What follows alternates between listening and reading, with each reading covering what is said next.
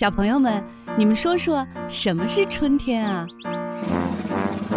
都都长果了，农民伯伯给我们种植物了，长出小花来了，小燕子回来了，从那个南方回来了。春天就是不冷了，还会看见，咱们还会看见七斗，不是北斗七星。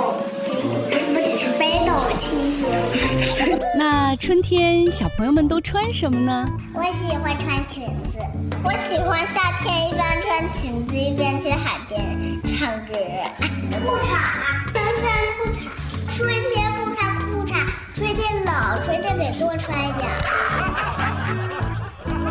谁会唱关于春天的歌？俏俏，你来。春天在哪里呀？春天在哪里？春天在哪？春天在草林里，这里有红花呀，这里有绿草，还有那会唱歌的小黄鹂。豆豆，你唱。叶子子，只为第一，我为大家都为第一。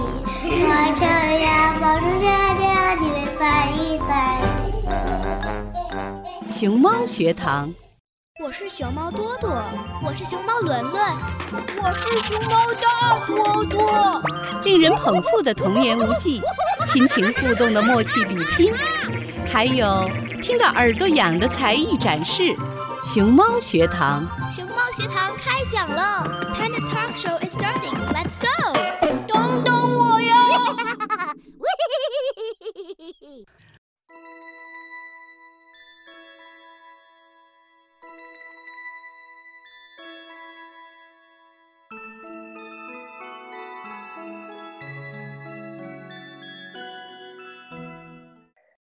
如何在忙碌中做个好爸爸？大家好，欢迎收听熊猫学堂周六版，我是你们的主持人 Susie，很荣幸能够与您一起探讨一个备受关注的话题：如何在忙碌中做个好爸爸。在加拿大华人社会中，有不少妈妈在加拿大陪孩子读书，爸爸两边奔波的组合。父亲把我和弟弟当透明人，却对亲戚朋友家的孩子关怀备至。对男孩子来说，父亲的缺位更可怕。这都是大家所讨论的内容。不可否认的是，在中式家庭中，父亲的缺位比母亲更为常见。曾经有一档火爆中国的亲子综艺《爸爸去哪儿》。明星父亲们在节目中笨手笨脚地带孩子，有些甚至是第一次和孩子单独相处。但很多观众对此见怪不怪，似乎我们已经默认父亲普遍缺乏育儿经验，因此对他们的不熟练习以为常。但对孩子来讲，这种缺位会带来什么影响呢？今天我们来跟大家聊一聊这个话题。情感缺位的父亲，孩子的隐形爸爸。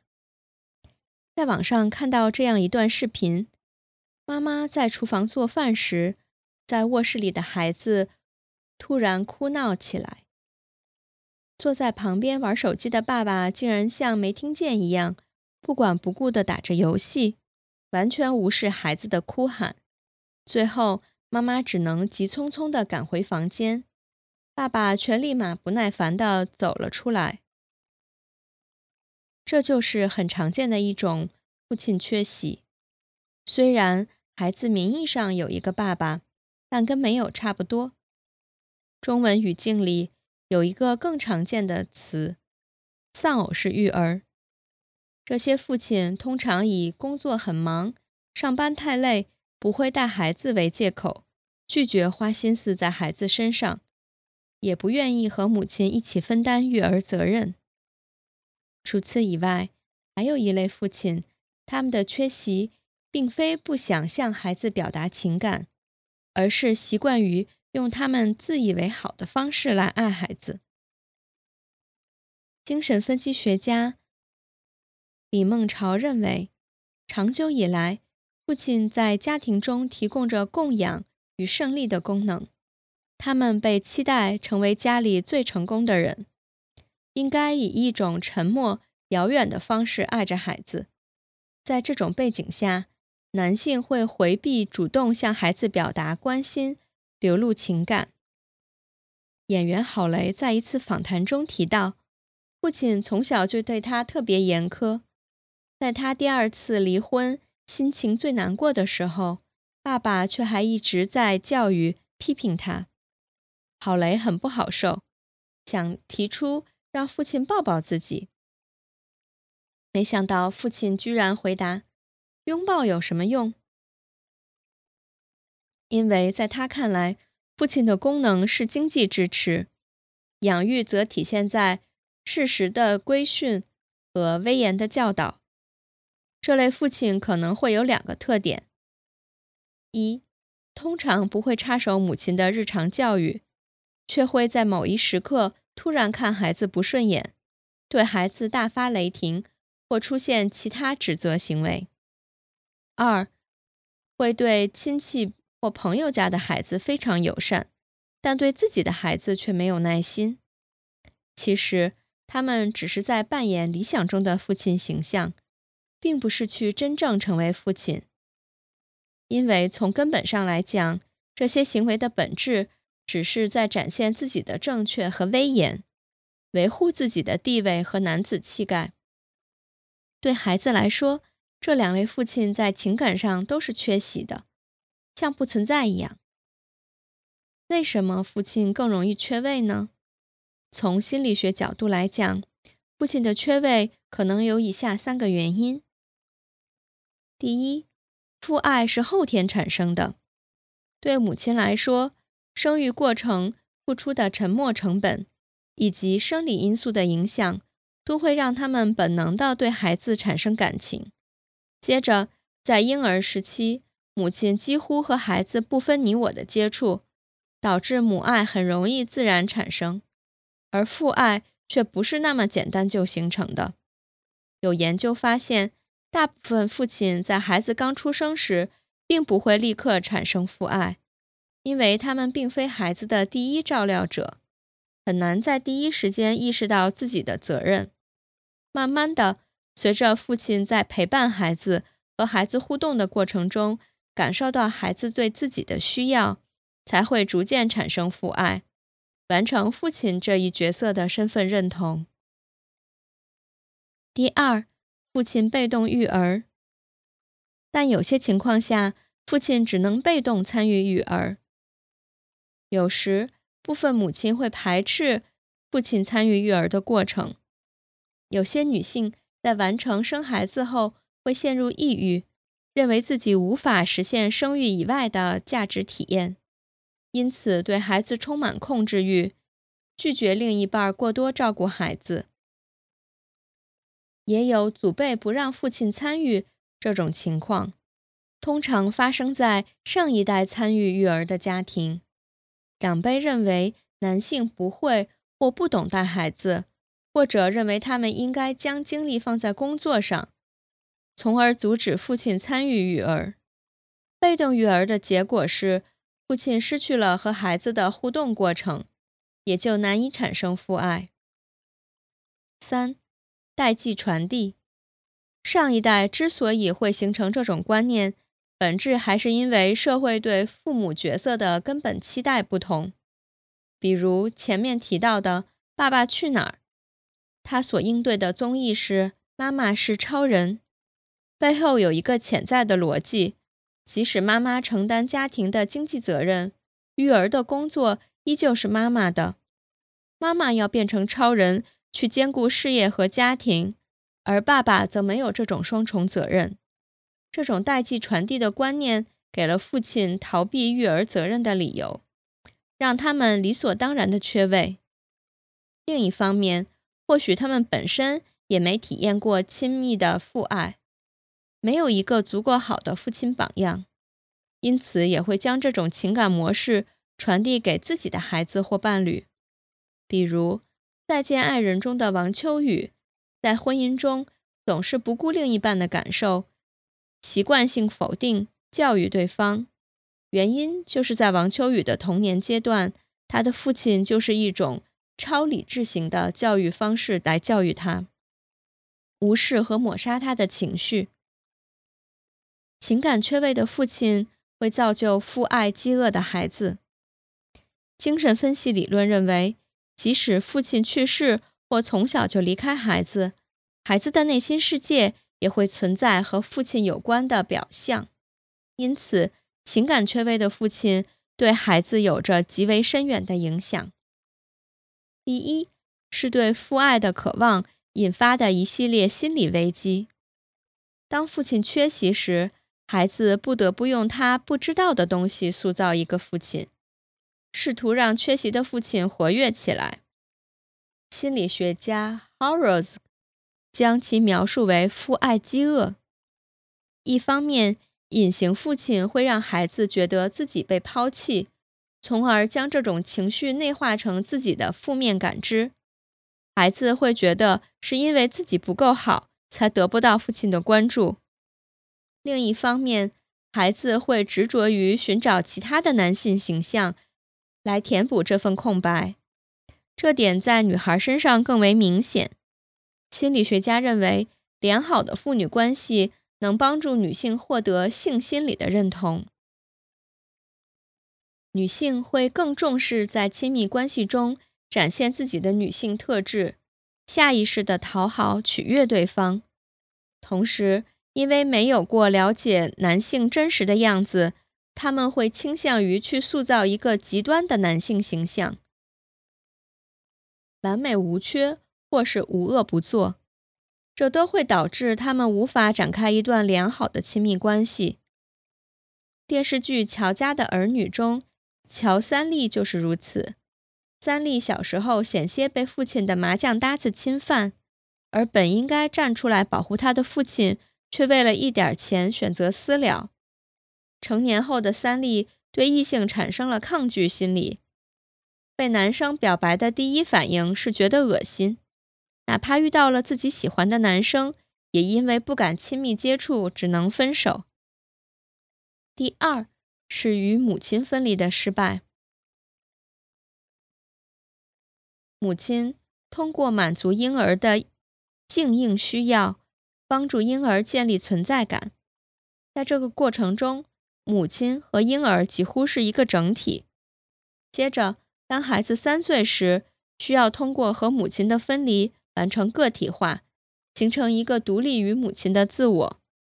精神分析学家玛格丽塔·马勒认为，这个过程离不开父亲的参与。原因有两个方面：第一，相比于母亲和婴儿的整体关系。父亲代表婴儿与外部连接的世界，因此，如果父亲能让孩子感受到安全，孩子才有勇气离开母亲，主动探索外部世界。相反，孩子会因为害怕，不愿离开母亲，不敢主动探索。成年后，这类孩子也会难以适应社会，出现社交困难、退缩和回避的情况。第二是缺席的父亲造就焦虑的母亲。如果父亲缺位，母亲不仅需要承担过重的家庭任务，精神上也得不到支持，所以容易过度依赖孩子，不愿与孩子分离。孩子也会因为对母亲的愧疚和母亲产生共生关系，结果就是孩子需要承担母亲的精神寄托，精神不堪重负。比如电视剧《小欢喜》中的女孩乔英子，父母离婚后，母亲将所有的希望和精力都放在她身上。他不断的告诉英子：“妈妈只有你了。”在母亲令人窒息的爱、父亲的不作为之下，英子整夜失眠，小小年纪就患上了抑郁症。此外，如果男孩无法在童年时期和母亲分离，或许他的一生都难以脱离母亲的控制和干预，可能会形成所谓的妈宝男。第三，破坏家庭关系，其中之一的影响就是影响夫妻关系。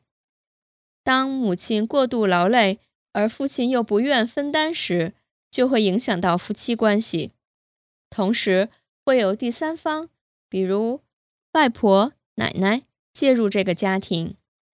家庭心理学认为，小家和原生家庭之间保持亲密又相对独立才是良性的关系。当祖辈参与育儿后，不可避免的会打破这条界限，产生婆媳矛盾，进而影响夫妻关系。第二是会影响亲子关系，父母关系不好，或是母亲对父亲不满时，孩子就成了最直接的受害者。他们会更加早熟，以照顾母亲的情绪。有些孩子会故意伤害自己，以为这样能帮助父母缓解矛盾。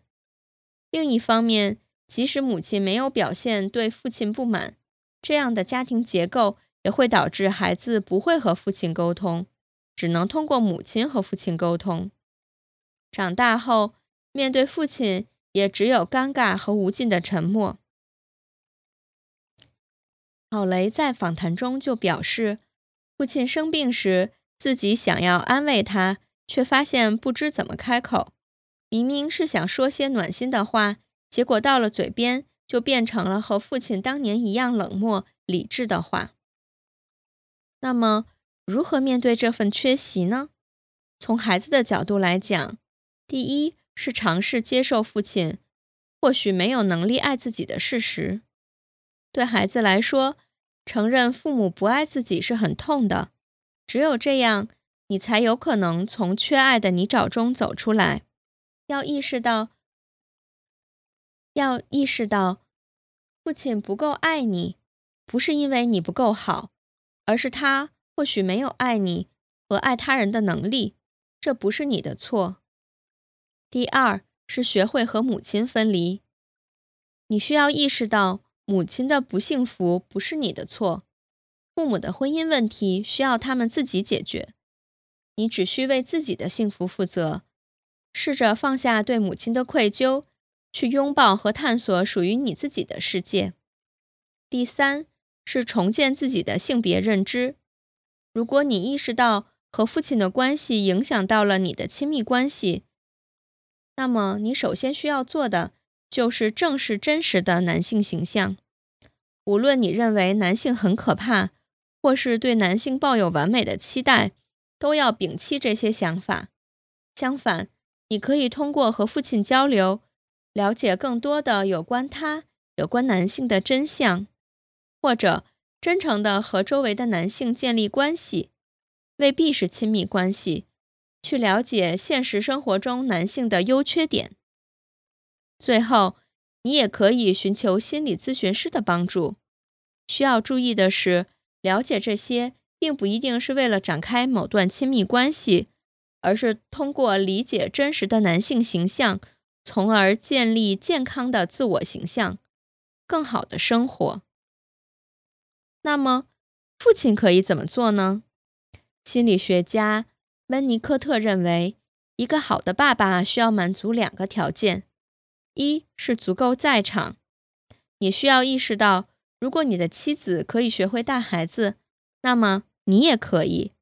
如果刚开始因为恐惧和别扭比较生疏，你可以试着做些简单的照顾工作，以及时刻关注妻子的心理健康，提供精神支持。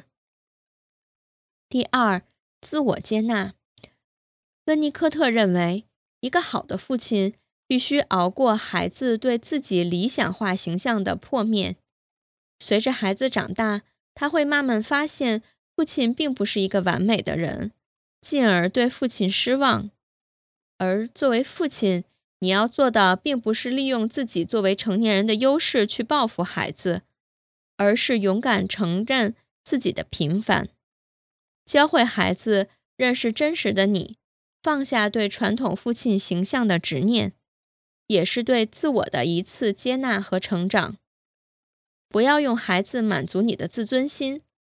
不要重蹈上一辈的覆辙。你可以想想，当你还是孩子时，最希望拥有的是哪种父亲？试着去成为这种父亲，而不是别人告诉你应该成为的样子。当幸福来敲门中，男主人公克里斯穷困潦倒，被妻子抛弃，破产到只能带着孩子睡地铁站。即使如此，他也从未忘记过自己的父亲身份。他不断找工作，尽自己所能给孩子创造基本的生活条件。在地铁站小小的空间里，讲故事，安慰害怕的儿子。所以，即使两人食不果腹，儿子依然对克里斯说：“你是最好的爸爸。”对孩子来说，最重要的并不是父亲时刻陪在身边，而是对被父亲爱着的确信和坚定。这是一个孩子未来生活的底气。作为父亲，如果你选择生孩子，那么就要做好和另一半共同承担一切的准备。没有一种爱有固定的样子，但爱一定是建立在双方的关心和付出之上。祝你即使不被爱，也能勇敢的去爱。世界和我爱着你。那么。我们再具体谈谈加拿大华人社会中的父亲缺位问题。微软副总裁丹尼尔·彼得在访谈中讲到：“在我第一个女儿刚出生的那段时间，我总是工作到很晚才回家。一天晚上，我到家时，女儿已经睡了。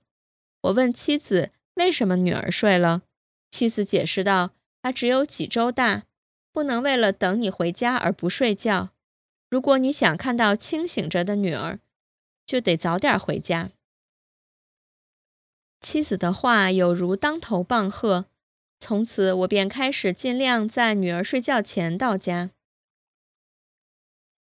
在现代社会的快节奏生活里，因为工作的缘故，不得不晚回家的情形比比皆是，因此很多爸爸经常会对着妻子的失望和孩子的不理解。事业成功的爸爸们都去哪儿了？家庭教育顾问辅导过数百位在事业上受人尊重、拥有自己企业或者在企业中担任要职的爸爸，他们在自己辛勤的努力下得到了行业的尊重和客户的信赖。他们谈起自己的事业，描绘宏图壮志的时候可以滔滔不绝，但是提到自己的孩子，有的沉默摇头。有的则说：“幸亏有自己的爱人陪着，所以孩子发展的还不错。”没有人提到自己是一个好爸爸。相反，他们都对自己没有用更多的时间陪伴孩子这件事儿感到深深的遗憾。可想而知，很多陪读妈妈身边都站着一位缺位的影子爸爸。很多孩子成了失陪儿童，在生活的压力。和男主外女主内的传统思想下，很多父亲在孩子的心里不见了。有调研显示，即使是父母平日生活在一起的家庭，百分之五十五点八的家庭中，日常陪伴孩子的都是母亲，父亲陪伴较多，或是父母陪伴一样多的家庭，仅占百分之十二点六和百分之十六点五。而父亲在工作日陪伴时间为二点九小时，在周末为七点七小时，远低于母亲的四点六小时与十点九小时。另一份调研也显示，二零二零年中国家庭育儿成员中，能够在工作日给孩子四小时以上陪伴的爸爸，仅占百分之十四点五，低于妈妈的百分之三十点八。由于职场生活的快节奏。周末成了亲子陪伴的主要时间。这些调查和数据都指向着相似的结论，也问出了一个社会持续关注的问题：爸爸们都去哪儿了？不得不说，现代人不论男女，工作时长都远远多于以前。摩根银行的数据显示，百分之七十五的男性。每周工作的时间都要比几年前增多十到二十小时。男性在现代社会的压力下，面对着自身和家庭对金钱的需求、对升职的希冀、对民生权利以及被他人认可的渴望，这些都是导致工作时间越来越长的原因。不仅如此，现代科技的进步并没有缩短人们的工作时长，反而让工作无孔不入地入侵到家庭的生活之中，工作和生活的界限越来越模糊。移动互联网和各种办公软件的发明，让原来的定时定点上下班变成了现在的二十四小时待命，为工作加班熬夜成为常态。加上出差和各种社交应酬，能留给孩子的时间也就越来越少。此外，来自妻子和孩子不断高涨的消费欲望，也促使爸爸们的忙碌现象越来越严重。很多爸爸们面对老婆的抱怨和孩子的期盼眼神，也不得不像《大话西游》中的至尊宝一样感叹：“戴上金箍，无法爱你；不戴金箍，无法救你啊！”但即使如此，对于每一位父亲来说，深刻认识到父亲的缺席和父爱的缺失对孩子的影响至关重要。父亲缺席和父爱缺失对孩子的影响。父爱缺席和父爱缺失，这是一个世界级的难题。美国司法部曾经发布了一组统计数据：有百分之六十三的自杀者来自缺失父亲的家庭，百分之八十的报复性强奸犯和百分之七十的州教管所中的青少年来自没有父亲的家庭。有百分之三十二的孩子常年没有跟亲生父亲生活在一起。一位常去监狱服务的人说，在监狱里，他从来没有遇到过一个犯人在谈到自己的父亲时会流露出尊敬之情，或者对父亲表现出好感。相反，犯人们对父亲的态度基本上逃不出憎恨、厌恶和无所谓这几样。可能有的爸爸会讲：“我从来没缺席啊，我待在家里的时间也不少呀，我也经常陪着孩子呀，我也会送儿子去辅导班，女儿喜欢什么我也会给她买。”但在家陪着不等于陪伴，很多爸爸都是家里的甩手掌柜，累了一天回到家就是刷手机或者回信息，很少真的愿意在孩子身心上花心思。陪伴意味着父亲真正愿意放下身段，蹲下来或者坐下来跟孩子平等交流，倾听孩子的心声，包容孩子的错误，引导孩子一起去体验周围的世界。在加拿大，父亲参与研究联盟组织发表的一份报告显示，有父亲真正陪伴长大的孩子，比父爱缺失的孩子在情感上、认知上。社交上、身体健康上都更胜一筹。在情感和认知方面，有父亲陪伴成长的孩子，应对突发状况、压力和沮丧的能力更强。他们能更好地管理情绪和控制冲动，更容易获得幸福感。他们的好奇心、探索欲和解决问题的能力都会更强。在社交方面，有父亲陪伴成长的孩子。和同伴的关系更健康，消极思想更少，攻击性更弱，更容易拥有亲密关系，婚姻也会更稳固。在身体方面，父亲对孩子的忽视和虐待会使孩子产生恐惧、内疚和羞耻的情绪。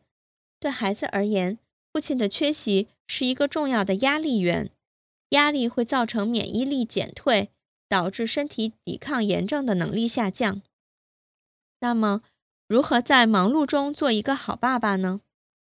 既然父亲的陪伴对孩子的成长如此重要，我们应该如何做一个称职的好父亲，并充分享受做父亲的快乐呢？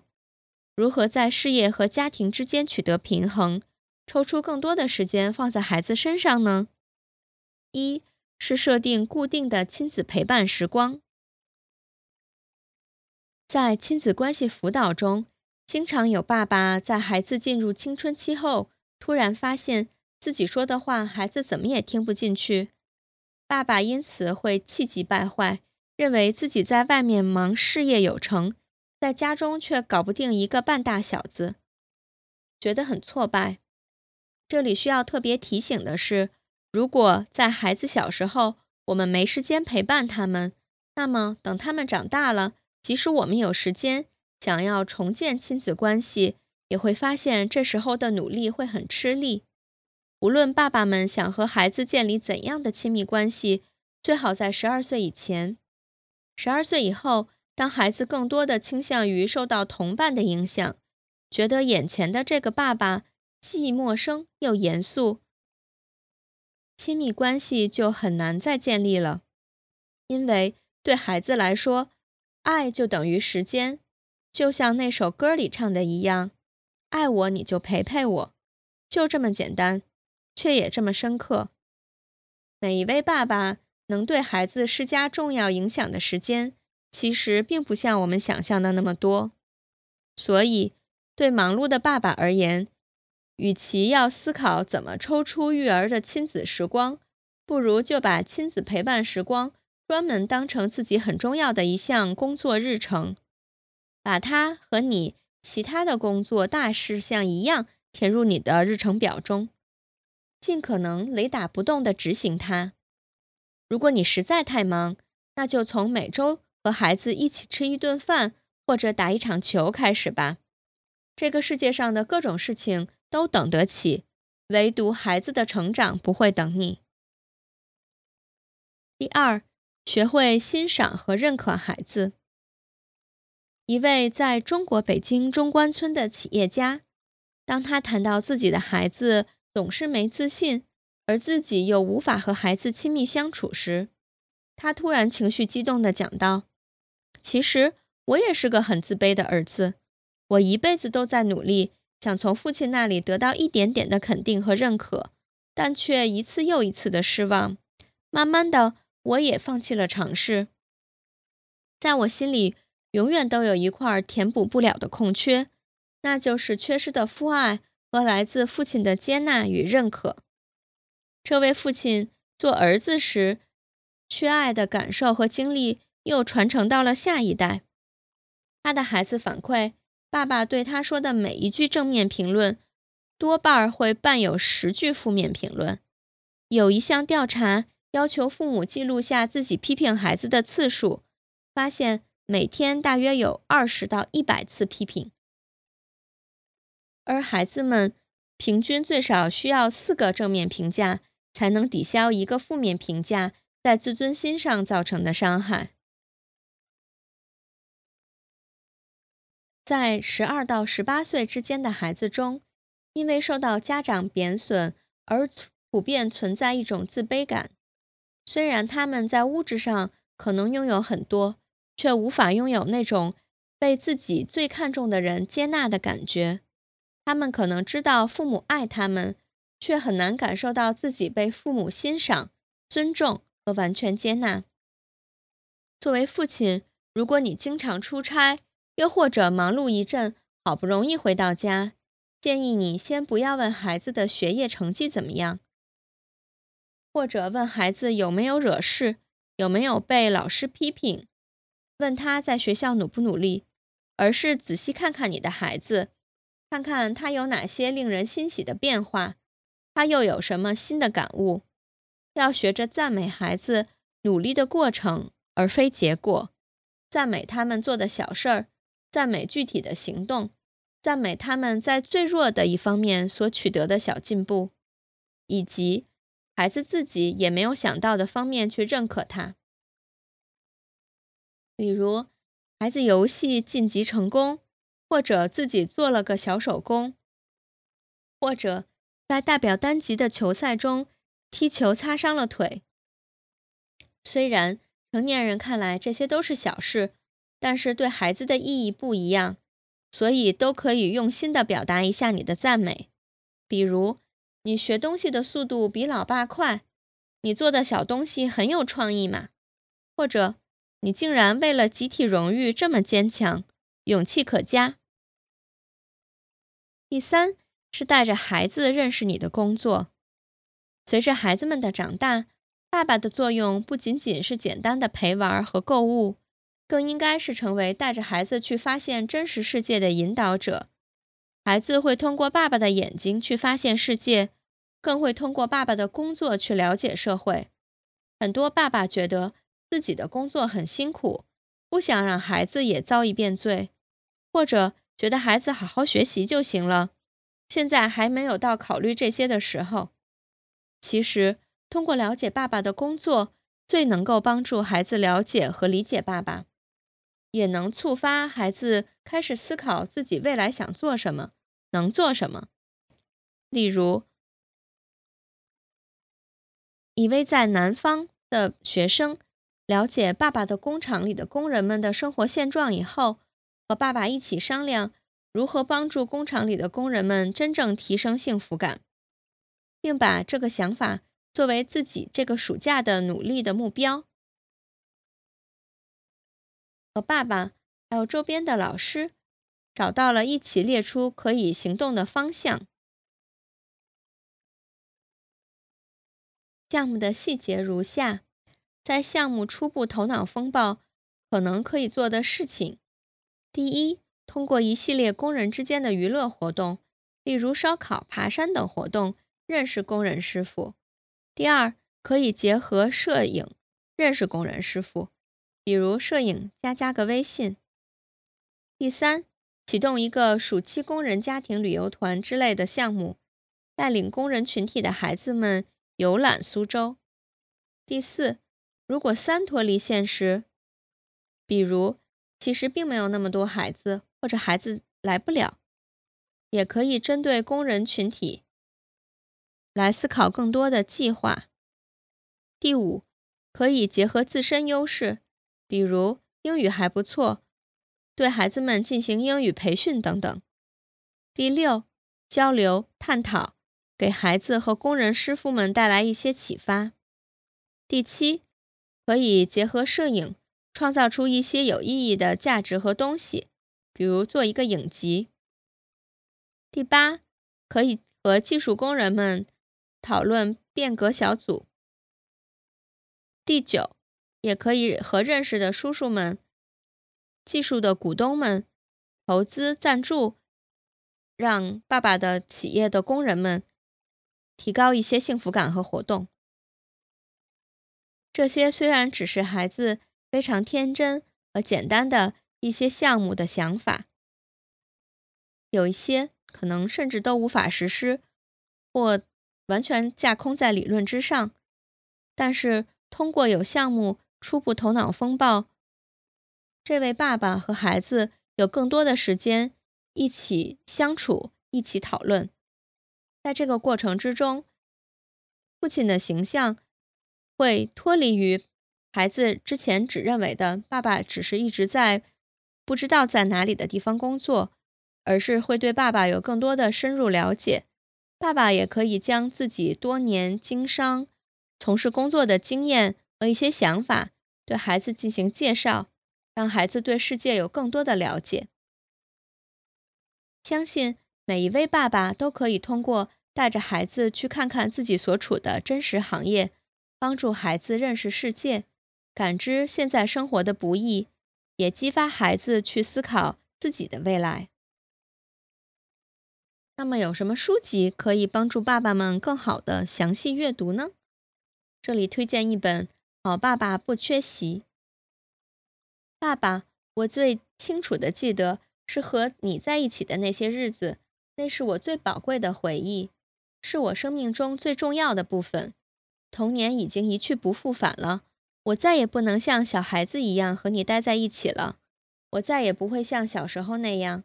你再也不会像那时显得那么高大了，但是我还拥有这些记忆。当我觉得在世上不堪重负的时候，当我觉得自己太老了的时候，当我对世界失去了新鲜感和好奇心的时候，这些回忆就是我的安慰。它是我所拥有的关于童年的一切。我真希望那时候我们能有更多的时间在一起，这样。我现在就能拥有更多的回忆了。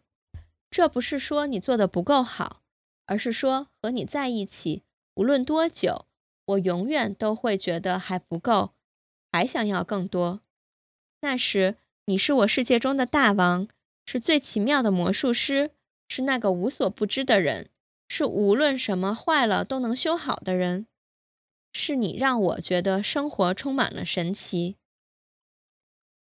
我想，这也应该是天下所有的爸爸都想听到的来自儿女的心声。那么，我们在节目的最后再简单的总结一下：在忙碌的生活中，成为一个好爸爸可能会有挑战。但以下的这些建议可以帮助你实现这一目标。第一，设定优先级，确定家庭和工作之间的优先级，确保家庭生活始终排在前面。这可能需要一些调整，但它是成为一个好爸爸的重要一步。第二，创造时间，尽量在工作之外创造与孩子相处的时间。这可以是每天晚餐时间。周末或特别的家庭活动，在这些时刻专注于孩子，与他们建立亲密关系。第三，学会说不。尽管工作和社交活动很重要，但有时必须学会拒绝一些事情，以腾出更多的时间与孩子相处。第四，制定日程表，制定一个家庭日程表，包括孩子的活动、作业时间和家庭时间。这有助于组织家庭生活，使您可以更好的规划时间。第五，参与与孩子的生活，了解孩子的兴趣、需要和关切，参与他们的学习、运动和爱好。这有助于建立亲子关系，也让孩子感到被关心和支持。第六，赞扬和鼓励，鼓励孩子的努力和成就。提供积极的反馈和支持，这有助于建立孩子的自信心和积极的心态。第七，与伴侣合作，与伴侣一起分担家庭责任，共同照顾孩子。合作和协调可以减轻工作量，使您有更多的时间与孩子相处。第八，做榜样。作为父亲，您的行为和价值观会影响孩子的发展。努力成为他们的榜样，传递积极的价值观和道德。第九，沟通，与孩子建立开放、诚实和尊重的沟通，倾听他们的问题和需求，回答他们的疑虑，帮助他们解决问题。第十，自我护理，尽管您需要尽力成为一个好父亲，但也不要忽视自己的健康和幸福。定期休息，保持身体健康，以便有足够的精力和耐心来照顾孩子。最重要的是，父亲的角色是一个不断学习和成长的过程。每个家庭都有自己的独特情况，所以要根据您的具体情况来调整这些建议。与孩子建立亲密关系需要时间和努力，但是付出的一切都是值得的。祝福忙碌的爸爸们。无论多忙，依然可以学习做个好爸爸，享受珍贵难得的亲子时光。感谢大家收听今天的节目，我是主持人 Susie。如果你有任何的想法和观点，欢迎在节目的评论区里留言，或在我们的社交媒体平台上与我们分享。下期节目，我们将继续为大家带来更多关于教育和家庭的精彩内容。再见。